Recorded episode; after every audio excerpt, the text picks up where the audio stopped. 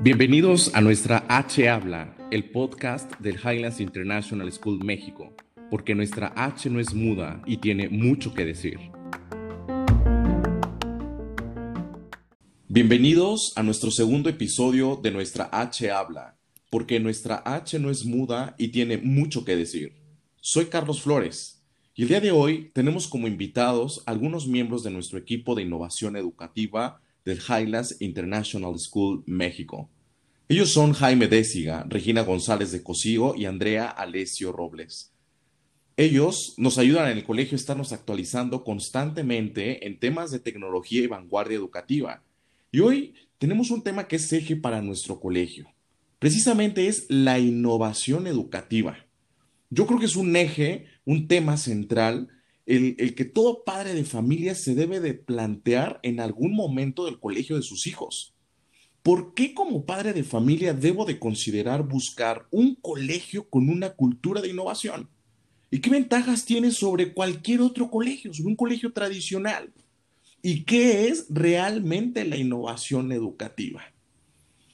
Me dirijo contigo, Andrea. Buenos días. ¿Por qué rediseñar la educación, Andrea? Platícanos un poco. Buenos días. Pues voy a empezar con el argumento de que sin duda este inicio de siglo o inicio de milenio va a pasar a la historia.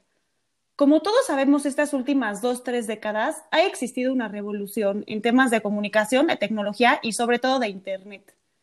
Yo creo que esta revolución ha ido transformando nuestras costumbres, la industria y el mercado laboral, pero ¿qué ha pasado en la educación? Se ha transformado al mismo ritmo? ¿Creen que estamos preparados para enfrentar los cambios que vienen? Y a lo largo de la historia, los líderes siempre han tenido algo en común, y esto es la creatividad, el ir reinventando y reconstruyendo las ideas para ir llevando poco a poco el mundo al progreso. Y a raíz de esta transformación que vivimos en el siglo XXI, hoy el líder no es quien posee la información, sino quien la usa para crear algo grande. Y esto lo podemos ver reflejado en grandes científicos, economistas, guionistas, emprendedores, quien se les pueda ocurrir, la gente que destaca. Los niños necesitan aprender diferente porque hoy necesitan actuar diferente. No nos sirve de nada ser expertos en memorización de datos. Debemos de concentrarnos en el qué vas a hacer con lo que estás aprendiendo, qué vas a hacer con lo que ya sabes y sobre todo cómo puedes contribuir con ello en la sociedad. Sin duda yo creo que es la era de la creatividad, del emprendedurismo y de poder crear todo lo que puedas imaginar. Andrea, en el, siglo XXI, en, las escuelas, eh, eh, hoy en día se educa por competencias, ¿no? Y, y, acabas de hablar de dos competencias que creo que cualquier niño debe de estarse formando para su futuro. Acabas de hablar de la creatividad y del emprendedurismo. Regina, en el colegio, ¿cómo se educa para esto? Buen día, Regina, qué gusto saludarte. Hola, Carlos, buenos días. Pues mira, primero que nada, yo creo que tenemos que tener como prioridad en el colegio ayudar a nuestros estudiantes a enfrentarse a los retos de hoy, no a los de ayer ni a los de mañana, sino a los de hoy, ¿no? Que sin duda eh, son muy diferentes a los que tú y yo nos enfrentamos y a los que se enfrentaron incluso los mismos padres de nuestros alumnos.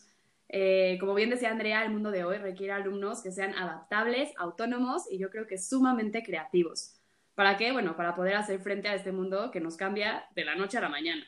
Y por eso yo creo que lo más importante es poder despertar en nuestros alumnos una gran pasión por aprender, para que entonces esta sea la que los mueva y los motive a construir su propio conocimiento y poder entonces transformar eh, el mundo que los rodea.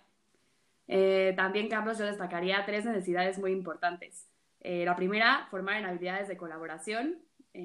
segunda, fomentar el pensamiento crítico y muy importante y tercera, desarrollar la capacidad de reflexión.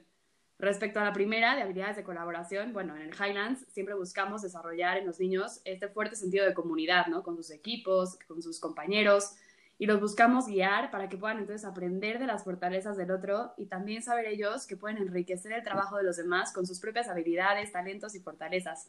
Todo esto con el fin de potencializar el trabajo que hacen eh, conjuntamente, ¿no? Y esto se vive en el día a día a través del trabajo cooperativo. Eh, después, eh, la segunda, ¿no? El pensamiento crítico. Bueno, en el Highlands nos esforzamos siempre por formar estos alumnos que se detengan a pensar y que puedan entonces juzgar su propio pensamiento y el de los demás. Y por último, eh, la capacidad de reflexión, que creo que es súper importante motivar a nuestros niños a que puedan pensar el por qué y el para qué de sus aprendizajes. Por eso, eh, bueno, en Highlands intentamos siempre que el aprendizaje conlleve una creación, un producto real que mueva esto a nuestros alumnos a construir su conocimiento mientras exploran el mundo y lo transforman. Jaime, en, los últimos meses, a raíz de la pandemia, la tecnología ha jugado un rol importantísimo en los colegios y me imagino que va muy de la mano con lo que hemos hablado de la innovación educativa en los colegios, ¿sí? Me, me gustaría que tú, como experto además en el tema, nos hablaras cuál es la relación de la tecnología con la innovación. Qué gusto saludarte, Jaime, como siempre. Carlos, buen día, gracias. Eh, pues mira, eh, podemos decir que eh, innovación, en palabras sencillas, significa transformar, pero no hablamos solamente de transformar por transformar, sino más bien de transformar para adaptarnos a los nuevos contextos. De esta manera, entonces, si, lo pensamos así, cuando integramos la tecnología como una herramienta en el proceso de aprendizaje, podemos transformar este proceso. Eh, así, por un lado, podemos ayudar a que los profesores diseñen experiencias de aprendizaje de formas nuevas y creativas. Y por otro lado, podemos desarrollar en los estudiantes habilidades que son hoy en día altamente valoradas. Hablamos, por ejemplo, de habilidades como la creatividad, el pensamiento crítico, la solución de problemas, la autonomía, la colaboración, la búsqueda, recuperación y utilización responsable de la información. En fin, o sea, son muchas habilidades muy, muy útiles hoy en día. En este sentido, eh, ya hace algunos años en Highlands International School desarrollamos el modelo educativo HighTix 21. Fíjate que con este HighTix 21 hemos asignado a cada uno de nuestros docentes y de nuestros alumnos con un iPad.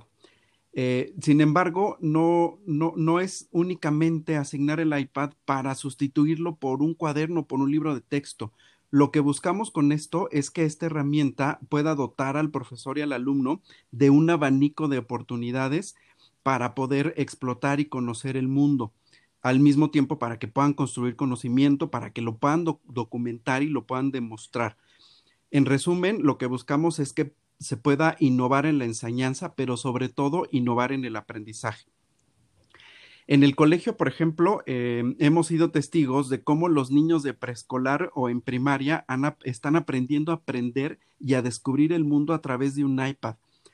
Hemos podido observar también que nuestros alumnos eh, se han convertido en gestores de su propio aprendizaje y esto sucede en todos los niveles, incluso en los niveles de preschool o de elementary school, ¿no?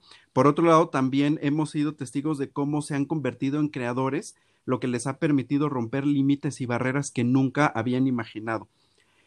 Eh, creo que indudablemente la tecnología que está en constante transformación juega un papel importante en la innovación. Se trata de una herramienta que nos concede un sinnúmero de posibilidades para transformar nuestro quehacer y nuestra vida diaria. En resumen, nos ayuda a innovar. Dice que hemos, hemos hablado en los últimos minutos de, de las habilidades y competencias necesarias que un alumno del siglo XXI debe de, tener o formarse a lo largo de, de, los años que está en su escuela, de la necesidad de buscar como padre de familia un colegio innovador. Ahora, me gustaría, hemos hablado de cambios, eh, y, cuando pienso en un cambio en una empresa, los cambios en una cultura organizacional no siempre son fáciles. Eh, tenemos siempre enemigos, obstáculos que nos podríamos encontrar como la resistencia al cambio, el temor a lo desconocido, Andrea, ¿por qué no nos platicas un poco en un colegio cómo se debe de transformar un colegio buscando todo lo que acabamos de hablar hace unos minutos?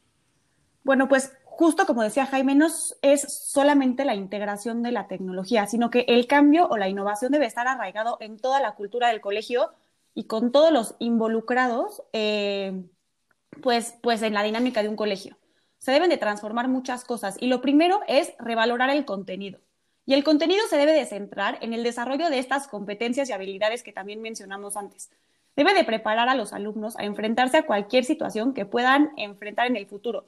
Por ejemplo, no es simplemente conocer los datos de la Revolución Mexicana, sino a raíz de ello entender los conflictos actuales que se viven en el país, entender la polarización, la política, la pobreza, Y los alumnos deben de aprender a investigar el mundo, reconocer diferentes perspectivas, comunicar sus ideas y tomar acción siendo líderes de acción positiva. Todo esto eh, a raíz de un tema o de algún contenido. Por otro lado, Charlie, se debe de rediseñar la metodología de enseñanza-aprendizaje. Y esto es el cómo, el cómo enseña el maestro, cómo aprende el niño. Y para ello proponemos el uso de diferentes estrategias y metodologías activas, como lo son el aprendizaje basado en experiencias y proyectos, potencializar el trabajo cooperativo, que también ya mencionó Regina, y crear una cultura de pensamiento. Y si se redefine el contenido y la estrategia de enseñanza-aprendizaje, obviamente también se debe de redefinir la evaluación. Y la evaluación debe de ser útil para la mejora del alumno, pero también para la mejora del profesor. La evaluación debe de hacer visible el aprendizaje de los alumnos y fomentar siempre la reflexión para que se vaya convirtiendo en una herramienta útil para ir mejorando y seguir aprendiendo. Fíjate, Andrea, acabas, acabas de comentar algo bien importante y, me quiero centrar en, en, dos de los protagonistas de una comunidad educativa, el alumno y el maestro. Regina, en todo este cambio de cultura, ¿qué pasa? ¿Cuál es el rol que juegan estos dos actores, el alumno y el maestro? Claro, Carlos, pues como ya mencionaron tanto Andrea como Jaime, la educación sin duda está en un proceso de profundísima transformación. Y los roles tradicionales que tenemos de alumno y maestro sin duda tienen que cambiar, eh, sobre todo si se quiere realmente adoptar una cultura de innovación educativa. ¿A qué me refiero con esto? Bueno, creo que todo el que escuche este podcast eh, estará familiarizado con las típicas clases magistrales en las que el maestro es aquel que presenta el contenido y el alumno, en el mejor de los casos, los asimila y probablemente realiza una actividad o varias actividades o tareas que mejoren esta asimilación y consoliden el, aprendizaje, ¿no? Y finalmente, bueno, venía el temido examen en el que el alumno simplemente vacía lo que se memorizó. Sin embargo, eh, si queremos realmente innovar, eh, hay que invertir totalmente estos roles. Es decir, el alumno debe convertirse en el protagonista de su propio aprendizaje y el profesor debe convertirse en un facilitador de contenido. Esto quiere decir que eh, el alumno debe ser libre de tomar decisiones, de poder investigar y explorar por sí mismo y, muy importante, debe saber aprender y aceptar de sus, errores. Eh, como decimos en el Highlands, los alumnos deben ser constructores de conocimiento más que consumidores pasivos de información. ahora bien, esto no significa, muchos pueden pensar, bueno, y el maestro entonces ya para qué pinta, ¿no? ¿Para qué sirve? Sin embargo, yo quisiera destacar que el maestro en este sentido no está en ninguna desventaja, eh, ni se puede lavar las manos, por supuesto que no. De hecho, el papel del maestro se vuelve todavía más relevante con esta inversión de roles. ¿Por qué? Porque le obliga a adquirir esos nuevos aprendizajes y muchas nuevas competencias. Y es que el maestro, si se convierte en facilitador, debe no solo dominar la materia que está impartiendo, sino también conocer profundamente a sus alumnos. Y eso significa eh, poder basarse en esas características y necesidades propias de sus alumnos para poder entonces saber utilizar esas dinámicas o metodologías de las que nos hablaban también Andrea eh, y Jaime anteriormente, cuáles son las más adecuadas para cada momento para poder convertir entonces esa experiencia de aprendizaje en algo agradable y emocionante. También aquí me gustaría destacar la necesidad de que el maestro esté sumamente comprometido con su constante formación y actualización para poder entonces generar mejores oportunidades de aprendizaje y también que pueda ir evaluando su práctica y reflexionando sobre esta. Eh, también, bueno, finalmente, eh, me gustaría añadir que el posicionar al alumno en este rol activo y protagonista en su aprendizaje nos ayuda a impulsar también ese sentido de trascendencia que queremos formar en nuestros alumnos. Tener alumnos activos y empoderados crea esos líderes positivos, creativos, que con su celo apostólico se pueden comprometer a dejar huella en este mundo, poniendo al servicio de los demás ese aprendizaje que ellos mismos han ido construyendo. No, bueno, estoy, ilusionado de verdad de estarlos escuchando de, de, todas estas herramientas, de todas estas metodologías activas de las que están ustedes hablando. Y, me quedo pensando, hace unos días me tocó ver a alguna de mis sobrinas eh, en sus clases en línea, ¿no? Por toda esta situación de la pandemia. Y yo veía a la niña ir y venir por toda la casa, pero también oía que estaba contestando lo que iba preguntando la Miss, incluso si a ella no le preguntaban. Y un momento que me planteé, dije, o sea, ¿está aprendiendo la niña? ¿Regina está metida en lo suyo? Y en ese momento comienzo a pensar, ¿y cómo es en el colegio? ¿Qué rol juegan? ¿Es, siempre así en un aula de clases? ¿Qué nos pueden hablar de los ambientes de aprendizaje, Jaime? Mira, Carlos, yo creo que es una pregunta muy, muy interesante. Si consideramos todo esto que hemos estado platicando en estos minutos, eh, el repensar la educación, el rediseñarla, el, de algún modo los roles que adoptan este, estos actores de los que nos platicaba Regina, efectivamente creo que podemos partir de que el aprendizaje, y como lo estamos viendo hoy en día, puede ocurrir en realidad en cualquier sitio. Eh, en el caso particular de un colegio, si pensamos en el colegio justo como un espacio para el aprendizaje, lo que debemos pensar es en poder facilitar a los alumnos de diversos espacios físicos que les permitan promover la sustentabilidad, habilidades de construcción y de creación, por ejemplo. En este sentido, podemos, eh, podemos disponer de espacios físicos en los que los alumnos puedan explorar, diseñar, crear, construir y que sin duda va a potenciar su aprendizaje. En este sentido, por ejemplo, eh, un Creative Lab, un Makerspace o un laboratorio de tecnología, además de las aulas, se convierten en espacios fundamentales dentro de un colegio para que los alumnos puedan aprender haciendo. En esta ubicuidad de la que habíamos estado hablando y que un poco nos platicabas tú con la experiencia de tu sobrina, es también importante que podamos proveer a los alumnos de escenarios digitales que les permitan descubrir el mundo y construir el aprendizaje. Aquí es justo donde vamos a integrar estas herramientas tecnológicas. En el caso nuestro vamos a partir, por ejemplo, del iPad, ¿no? Eh, con el iPad nuestros alumnos pueden acceder a una amplia gama de posibilidades, desde poder acercarse a fuentes de información hasta disponer de diversas aplicaciones y software que les permiten crear y enriquecer su experiencia de aprendizaje. De esta manera es posible que podamos integrar distintos componentes como lo son la realidad virtual o la realidad aumentada que, que, sin duda ayudan a los alumnos a construir y a plasmar su propio conocimiento de una forma innovadora y a partir de su propia experiencia y perspectiva. En este sentido, yo creo que cuando nos permitimos utilizar cada espacio y cada oportunidad para facilitar el aprendizaje, estamos innovando. Y en esta innovación, por supuesto, que damos a nuestros alumnos la posibilidad de convertirse en verdaderos protagonistas de su propio aprendizaje. Eh, y al mismo tiempo, pues les damos la posibilidad de desarrollar su máximo potencial. Equipo de innovación educativa, se nos está acabando el tiempo, no puedo creerlo. De verdad, hemos tenido una charla muy, rica, eh, eh, no solamente por las personas que nos están acompañando en esta ocasión en nuestro canal de podcast, sino sino también por los temas que hemos abordado, temas importantísimos, innovación, creatividad, eh, cambio de una cultura organizacional al interno de un colegio, ambientes de aprendizaje. Me gustaría que, en, en, un minuto, ¿no? En menos de un minuto incluso, si se logra, nos pudieran dar la conclusión de este tema. Andrea, empiezo contigo.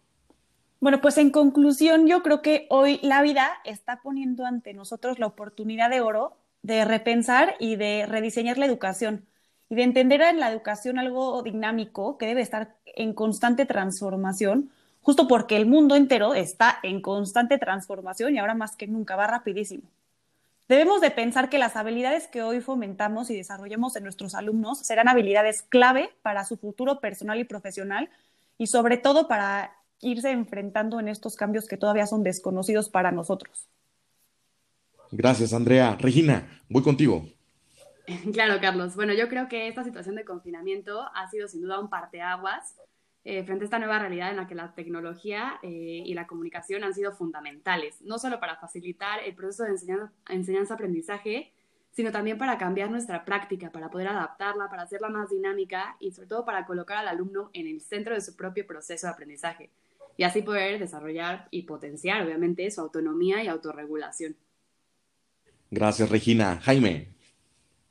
Pues nada, Carlos, yo creo que eh, lo que te puedo decir es que hoy en día en Highlands International School, con toda esta experiencia que vamos reuniendo y el camino que ya llevamos andado desde hace un par de años, eh, creo que estamos marcando rumbo en vanguardia educativa y estamos hoy más que nunca comprometidos en ser líderes en el campo de la innovación educativa.